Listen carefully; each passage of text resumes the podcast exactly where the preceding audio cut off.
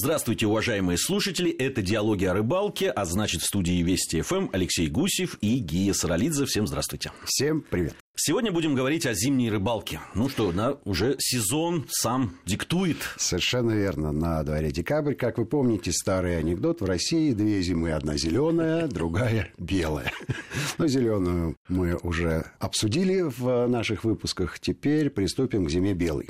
С рыболовной точки зрения она делится на три э, больших промежутка, на три больших сезона. Это первый лед, глухозимье и последний, и последний лед. Предлагаю сегодня поговорить о первом льду. Очевидно, что начать надо с того, что он тонок но весьма популярен и коварен. рыболовов. И коварен. Э, надо еще сказать, что первый лед, мы об этом с тобой упоминали, по-моему, в первых наших программах, о том, что первый лед это такой один из мифов рыболовных. Совершенно верно, да. Есть устойчивое убеждение, что активность рыбы э, по первому льду э, существенно возрастает. Общался я с ихтиологами на эту тему. Могу сказать вот что. Э, что людей, э, профессионально занимающихся проблемой активности непромысловой рыбы, в зависимости от первого льда, последнего льда, э, крайне мало ихтиологи в основном пользуются некими общими базовыми научными сведениями, но вот э, в конкретику этого явления они погружены не глубоко. Тем не менее, э, все они свидетельствуют о том, что эта легенда про первый лед не более чем легенда. Думаю, что связана она прежде всего вот с чем. В отличие от открытой воды, лед дает возможность беспрепятственно передвигаться по водоему в любую точку о наличии... Условно беспрепятственно. Условно беспрепятственно, да. Я думаю, что мы поговорим о безопасности, потому что это важная вещь. И наличие холота, и, и даже просто знание э, акватории, конечно, дает преимущество зимнему рыболову. Ведь мы знаем, что по статистике зимних рыболовов больше, чем летних. Да, это удивительно, но это именно так. Но это факт абсолютно медицинский, но оно и понятно, потому что летом есть чем заняться и кроме рыбалки, а вот зимой, кроме рыбалки, заняться нечем. Но что обидно, а, зимний день короток, поэтому рыбалка сильно спрессовано по времени. Хотя мы будем рассказывать и о людях, которые и ночью. Обязательно будем. Это отдельно. Ловят рыбу зимой, да. Вот. Так что про первый лед, э, думаю, что надо все-таки присвоить этой легенде статус именно легенды и некого мифа. А вот проблемы, связанные с тем, что первый лед опасен, безусловно, заслуживают э, пристального особого внимания. В чем основная проблема? Основная проблема в том, что выбраться из-под льда особенно тонкого, крайне тяжело. Ведь не, не в ластах и не в масках ходят э, рыболовы на зимнюю рыбалку, а экипированные существенно в больших ботинках, которые сковывают движение, в тулупах или в э, какой-то теплой, громоздкой большой одежде, которая намокает мгновенно и, безусловно, тянет одетого на дно. Раздеться крайне тяжело, особенно в ситуации, когда вокруг лед, никто тебе не помогает, и подойти к человеку тоже опасно. Самая правильная вещь э, называется спасалка в просторечии у рыболовов. Представляет собой прыгалки, продетые как обычно маленьким мальчикам и девочкам в детстве варежки на резинках надевали под одежду. А на конце этих прыгалок существуют э, маленькие э, металлические штыречечки, которые дают возможность зацепиться за лед. Потому что лед не только тонкий, но и скользкий и даже руками без перчаток, безусловно, найти силу трения, которая в состоянии выдержать э, тело взрослого человека, невозможно. Вот эти вот спасалки сильно помогают. Самое главное – не паниковать. Большинство неприятных случаев э, возникает именно из-за паники. Вот, собственно, базовые вещи. Все остальные, э, я думаю, что это уже зависит от условий. Ну и, конечно, автомобили. Количество утопленных автомобилей исчисляется десятками и сотнями, если брать статистику по стране. И именно во время первого льда, когда хочется быстрее доехать, ну, не пожалейте, полтора, полтора часа времени, и здоровье будет целее, и автомобиль останется. А до него можно дойти обратно пешочком, прогуляться, подышать воздухом, да еще и похвалиться уловом, если он есть. Вот примерно такие дела. И еще вот из таких рекомендаций, которые обычно а, дают а, такие опытные Э, рыбаки, зимники, это, конечно, лучше не ходить на рыбалку одному. Да, лучше, чтобы это была Совершенно. компания. Э, на компанию обычно тогда тоже советуют брать обязательно веревки да, там, достаточной э, длины, вот она может точно выручить, потому что ты абсолютно правильно сказал, когда лед совсем тонкий, он просто ломается, да, человек пытается выбраться, он ломается, и если кто-то пытается подойти уже к полынье, где есть человек, то это тоже опасно, они просто могут оказаться уже там два или три человека в этой воде, а вот с безопасного расстояния кинуть веревку и вытащить, это уже проще гораздо да, и спасти человека таким образом. Ну, вот базовые сведения вот какие. Если лед 5 э, сантиметров, э, человек может э, не только ходить, но и бегать, прыгать, и даже подпрыгивать на месте ничего не будет. 10-сантиметровый лед выдерживает танк.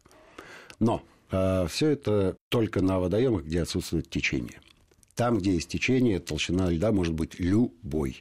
То есть рядом э, абсолютно да. прочно. И надо, ты там да, сверлишь, да. там э, да. может 50 да. сантиметров быть, и совсем отойдешь буквально 5-6 метров, и, а там просто э, льда вообще нет. Совершенно верно. Вот за этим надо следить внимательно. То есть проточные водоемы, и особенно реки. Это... Я помню, одна из первых это наших с тобой опытов зимней рыбалки в районе Устюга, по-моему, это было где-то на речке. Маленькая какая-то угу. речушечка была такая, и вот все попытки наши, значит, там половить, во-первых, не к чему хорошему, то есть мы ничего не поймали, и все искупались тогда, потому что это была речка, и постоянно в это полыни мы попадали, в общем, неприятно. Но это отсутствие опыта. Да. А опыт дело наживное, но лучше, конечно, не на собственном горбу это испытывать. А предлагаю поговорить об особенностях поведения рыб в данный период, то есть почему вопросы относительно ее активности именно по первому льду а, не имеют под собой особых оснований. Как известно, рыбы – животные хладнокровные и их активность сильно зависит от температуры воды. Оно и понятно. Поэтому у большинства рыб замедляются процессы, а многие рыбы вообще впадают в спячку. Ну, многие, я имею в виду численность, а не многие виды. О зимовальных ямах мы поговорим чуть позже, а вот о особенности э, зимнего поведения рыб, э, допустим, карповых, я могу сказать следующее. Поскольку обменные процессы замедляются, то использование прикормки имеет принципиальное отличие от летнего кормления. Дело в том, что при такой замедленной жизнедеятельности рыб э, ей требуется существенно меньше пищи. если вы переборщите с прикормкой, и вместо ароматических компонентов добавить туда питательные, то клев рыбы не усиливается, а фактически пропадает вовсе. Потому что рыба банально наедается даже мельчайшими взвешенными в воде частичками пищи. Вот име, ну, то есть просто перекармливаешь, на самом а, деле. Нет, просто накормил. накормил. Спасибо, больше не буду. И, то есть, когда ты уже приготовился ловить ее, она уже она, отвалилась. Она, да, совершенно верно. От стола. Да, у нее совершенно другая зимняя диета. Скажи, а вот э, ты про карповых говоришь? Я говорю про карповых рыб. Э, ну, в основном это, конечно, у нас э, лещ и подлещик, его младший брат, и плотва. Ну, Остальные карповые... Скажем честно, на территории европейской части это основные, Абсолютно. Э, если говорить говорить э, не о хищниках, да, основные виды, там, объекты лова. Ну, вообще, да, давай сделаем такую базовую оценку э, способов лова в зимний период. Активные и пассивные. В каждом из этих больших областей есть два вида.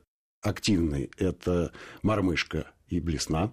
Ну, если э, про блесну говорить, то есть вертикальная блесна и есть балансир, который блесна горизонтальная. Горизонтальная, да. да. А, Зимние приманки такие. Да, да, да, да. А э, если мы говорим про пассивные, то все-таки это поплавочная удочка, когда э, наживка лежит на дне, либо висит над дном, и регистратор поклевки поплавок, который мы внимательно наблюдаем в лунке широко открытыми глазами. И жерлицы. Жерлицы-поставушки разных видов, рассчитанных на хищную рыбу, где на тройничке или на снасточке либо живец, либо мертвец, простите за каламур. И э, либо щука, либо судак. Окунь. Э, в редких случаях судак могут соблазниться этой приманкой, но проверяют жерлицы, естественно, есть, которые просто вмерзают навсегда в лед, и потом приходится откалывать. А есть с регистратором поклевки, как правило, это флажок. Как флажок загорается, радостный рыболов мчится туда и начинает вываживать добычу. Да, ну и, соответственно, объекты лова. Тогда вот у нас остается там до перерыва буквально. С объектами минуты. лова, ну, на мормышку понятно, самое записное – это окунь, плотва, подлещик. Особенно, если это с присадкой. А вертикальное облеснение э, – окунь, судак. Балансир преимущественно окунь. Но и щука попадается. А попадается, безусловно, щука. Если мы говорим про э, жерлицы, то тут, ну, мы уже сказали, да, что есть и щуки, и судаки, и окуни. Ну, и надо отдельно сказать, что самым таким записным э, исконно русским видом рыб, который ловится зимой, это налим. Ну, вот здесь вот, э, наверное, мы позже поговорим о налиме, потому что ну, налим вообще считается, что он ловится в такие уже серьезные холода. Конечно, это хладолюбивая рыба, он и не рестится в январе, поэтому ничего удивительного. То есть активность налима в зимний период существенно выше, чем в летний. В летний его можно поймать только в холодной проточной воде и в большинстве случаев случайно в большинстве случаев. Простите за тавтологию. Ну, но так оно и есть. А, по поводу э, снастей мы сказали. Ну, наверное, мы э, поговорим о снастях. Какие снасти, как они отличаются, да, э, потому что и мормышки, и... Ну, вообще арсенал зимнего рыболова мало чем уступает арсеналу летнего рыболова. Единственное, что а, все эти снасти а, существенно бюджетнее. Так получилось. Ну, потому что они маленькие, их можно изготовить самому. Удочки компактные, маленькие. Кстати, и мормышка – это изобретение российских рыболовов. Это имитация, уральская капелька, так называемая имитация а, мармыша или бормыша. И удочка была лайка. Хорошо. Э, удочка балалайка. Удочка балалайка. И бормыш, да. Э, Алексей Гусев и Гия Саралидзе в студии Вести ФМ. Это диалоги о рыбалке. Через 2-3 минуты буквально мы вернемся в эту студию и продолжим рассказывать вам о зимней рыбалке.